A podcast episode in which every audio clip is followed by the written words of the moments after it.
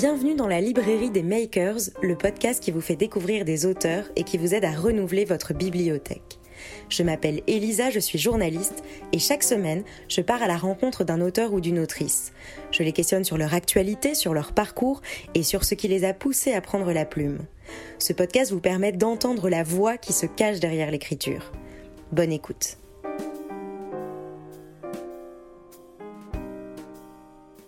Bonjour Valérie Tongkyong. Bonjour. Bienvenue euh, dans la librairie des makers. Je suis ravie de vous recevoir. Alors si vous êtes là aujourd'hui, c'est pour nous parler de votre dernier livre, Les guerres intérieures aux éditions Lattès. Euh, ce roman retrace l'histoire de Pax, un comédien qui n'a jamais réussi à percer.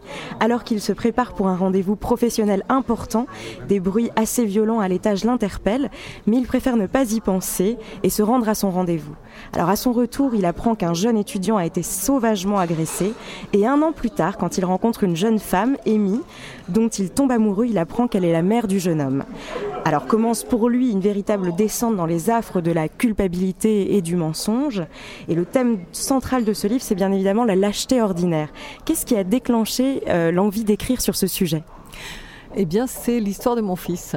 Alors, euh, toute proportion gardée, hein, puisque fort heureusement, euh, les... il n'a pas vécu quelque chose d'aussi grave, mais il a été agressé dans le hall de mon immeuble. Il avait alors, lui, une douzaine d'années. Mon héros, lui, en a, en a 19. Et un voisin est passé, il n'est pas intervenu. Donc, ça m'a... Évidemment beaucoup interpellé, questionné. Il a fallu que je comprenne pourquoi cet homme qui, euh, a priori, n'était ni meilleur ni moins bien que moi et que les autres, euh, avait pu euh, détourner le, regard de cette façon-là. et donc, j'ai pris quelques années pour réfléchir à tout ça et pour me sentir prête à revenir sur le sujet et à le travailler. Et alors, combien de temps pour écrire ce livre? Alors, pour l'écrire, en fait, bon, j'y ai réfléchi plusieurs années, mais j'ai écrit d'autres livres entre-temps. Pour l'écrire, euh, un an, là, j'avais les idées claires. J'ai euh, réalisé que la lâcheté, c'était, euh, enfin, cette lâcheté ordinaire, hein, qu'on pourrait qualifier de moment de faiblesse, plus que de lâcheté, Tout évidemment, euh, bah, c'était quelque chose d'universel. C'est-à-dire qu'on était tous euh, amenés à faire preuve de lâcheté à un moment donné ou à un autre de notre existence. On est tous aussi amenés à subir la lâcheté des autres.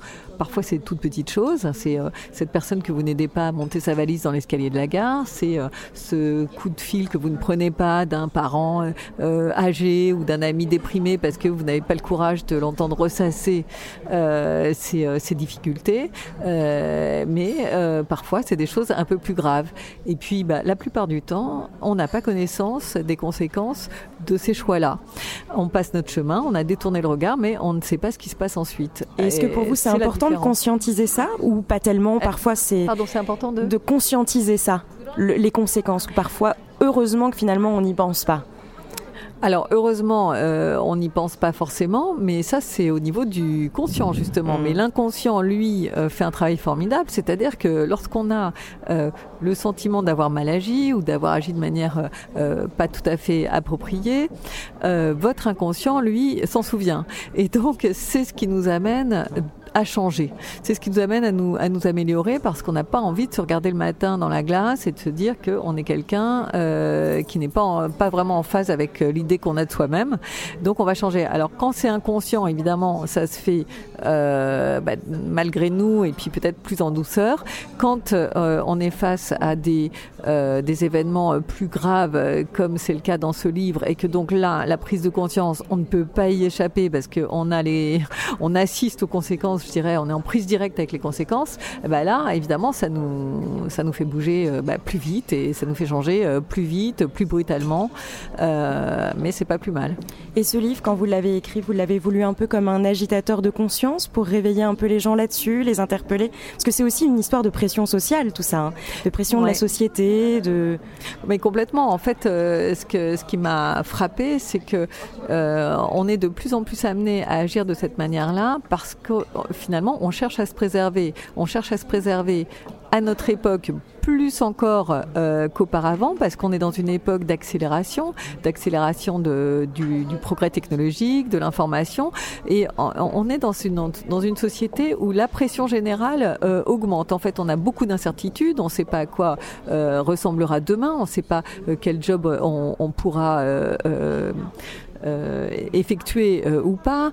et donc tout ça, ça génère beaucoup de, peur, peur de pas être à la hauteur, peur de passer à côté d'une occasion, peur de, bah, de rater sa vie, etc. Et donc toutes ces peurs-là, c'est celles qui nourrissent notre notre individualisme. Donc oui, c'était l'occasion pour moi de montrer cette pression à laquelle on est soumis, qui nous, qui, qui va faire, euh, qui, va, disons, nous, nous, faire prendre des décisions, surtout lorsqu'on est soumis au stress, qui ne sont pas forcément celles qu'on aurait prises euh, dans une, une époque peut-être plus euh, euh où on se sentirait moins en danger, euh, avec plus de certitude, et donc on va agir euh, différemment. Oui, c'était c'était l'occasion de, de regarder tout ça. Et surtout que j'ai l'impression que de plus en plus, on n'arrive pas à faire la différence entre des broutilles, par exemple, au quotidien, et des choses un peu plus graves. Enfin, les, les frontières sont aussi de plus en plus floues.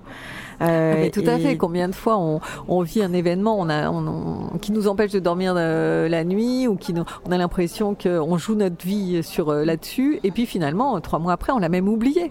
Ouais. Et, et, et, tout ça, ça fait partie de, de, de, de, cette, de cette pression générale qui nous, oui, qui, qui, qui fait qu'on on, on, n'a plus de repères. On n'a plus de repères. Donc on se, on va d'un événement à l'autre et puis bah, à chaque fois faut tout, faut tout tout reconstruire, faut tout réévaluer, euh, mais euh, c'est ce qui nous amène à prendre des décisions parfois irrationnelles ouais, et à donner trop d'importance à certaines choses. Et qu'est-ce qui a été le plus galvanisant dans l'écriture de, de ce livre? Euh, je pense que ce qui m'a le plus intéressé, peut-être, c'est euh, à la fois, comme vous le disiez tout à l'heure, de euh, comprendre que je touchais à quelque chose d'universel et donc euh, je, savais à l'avance que j'allais déclencher chez les autres euh, cette forme de, de, prise de conscience, en tout cas l'envie de, de, de réexaminer sa, son propre parcours. Et Dieu sait que depuis la sortie du livre, je ne cesse de recevoir des témoignages euh, passionnants sur le sujet. et puis l'autre aspect, c'était d'aborder de, la culpabilité euh, sous cet angle nouveau qui est euh, de, de, la regarder comme un moteur et quelque chose de positif, c'est-à-dire que pour la, le la, dépassement de soi. Bah voilà, fait. la culpabilité, on a toujours euh, entend, enfin on entend très souvent, je veux dire toujours peut-être pas, mais on entend très souvent qu'il faut s'en débarrasser, que c'est quelque chose de plombant, de négatif, alors qu'en fait c'est un sentiment qui est essentiel à, à l'humanité. Sans culpabilité, l'humanité s'effondre. Bah pourquoi? Parce que évidemment, cette culpabilité, on n'a pas envie, quand on, quand on l'a en tête, et eh ben, elle, nous, elle nous force au changement. Elle et nous pousse à elle, agir. Oui. Elle nous pousse à agir.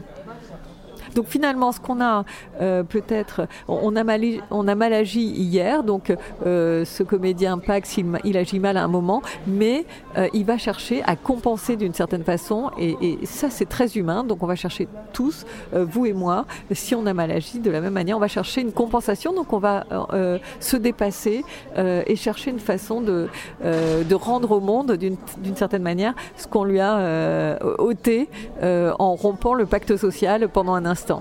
Et comment votre fils a, réagi en lisant votre livre, puisque lui aussi a été, euh, victime de ça? Alors, euh, très bien, il était, euh, il était assez heureux que, que je travaille sur le sujet. Et puis bon, en plus, je me suis beaucoup inspirée de lui euh, d'une manière générale pour le personnage d'Alexis. Euh, mais il, est, il, il, fait preuve, je trouve, d'un certain détachement. Il, il, il a le, sentiment que oui, c'est tout à fait lié à l'époque. C'est-à-dire que cet homme-là, il n'éprouve même pas de colère vis-à-vis -vis de lui. Il dit bon, il a fait un calcul mais un calcul euh, sous, la pression. Euh, et donc ce calcul-là de bénéfice-risque euh, lui a dit euh, passe ton chemin. Euh, et donc il n'est pas du tout dans le jugement. Et, et j'ai trouvé ça vraiment bien. et ça m'a encouragé donc à, moi aussi à, à m'abstenir de juger. Tout à fait, c'est intéressant ce que vous dites parce que ce livre, il est, c'est pour ça que je trouve qu'il est très réussi par rapport au sujet.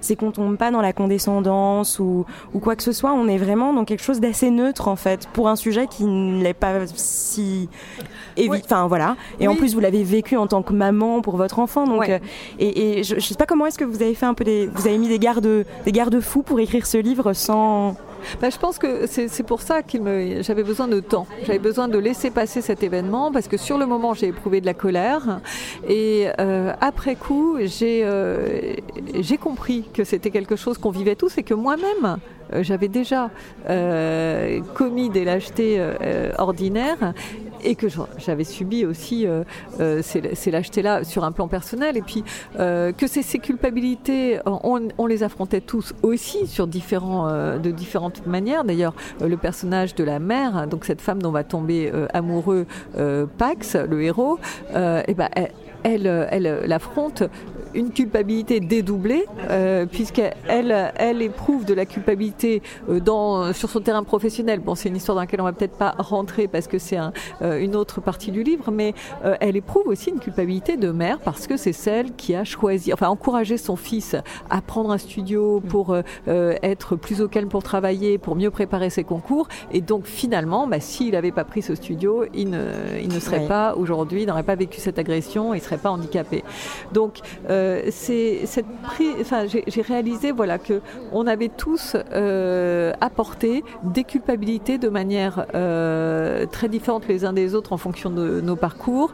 On avait tous à affronter. En fait, ça faisait partie de notre du, du chemin et donc du contrat. Quand on vient au monde, on sait qu'à un moment donné, on va devoir naviguer entre lâcheté, sacrifice, voilà, courage. Euh, culpabilité, euh, générosité. Et, c'est ce, cette navigation qui se fait entre tous ces, euh, différents sentiments qui fait qu'on est humain. C'est tout simplement la complexité.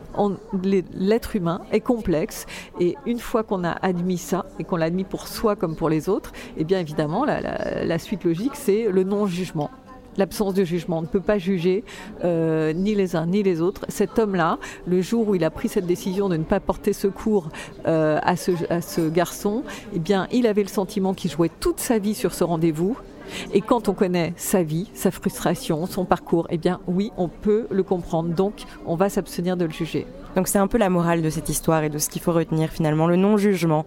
Parce que finalement, comme vous le dites, tout est lié et tout est tellement plus complexe que, que ce qu'on pourrait penser. Donc finalement, cette écriture a été plutôt salvatrice pour vous et presque introspect... enfin, c'était presque une introspection finalement. Euh, oui, oui, absolument. Euh, c'est l'occasion pour moi de d'observer le monde, mais de, de, me regarder aussi dans le miroir sans, euh, sans, sans, me faire de cadeaux.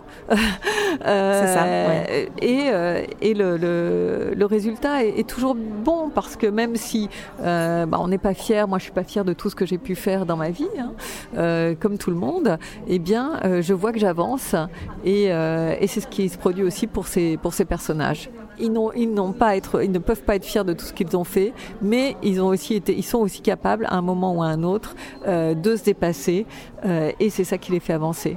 Très bien. Et eh ben pour terminer ce podcast, j'ai toujours une, petite question que j'aime bien poser, euh, une, question un peu conseil. Alors vous, en plus, j'ai vu qu'à l'origine, vous aviez fait des études de sciences politiques, donc vous n'étiez pas forcément destiné euh, à une vie d'auteur. Et alors j'aimerais euh, vous, vous poser cette question-là. Quel est le conseil qu'on ne vous a pas forcément donné et que vous vous donneriez finalement au vu de votre expérience? Quelque chose vraiment à retenir, une espèce de leçon apprise euh...